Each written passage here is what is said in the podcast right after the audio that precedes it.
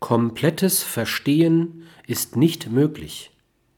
Es gibt zwar immer noch Menschen, die versuchen, gegen die Grenzen ihrer Sprache anzurennen, aber sie dürften sich nur Beulen an Herz und Hirn zufügen.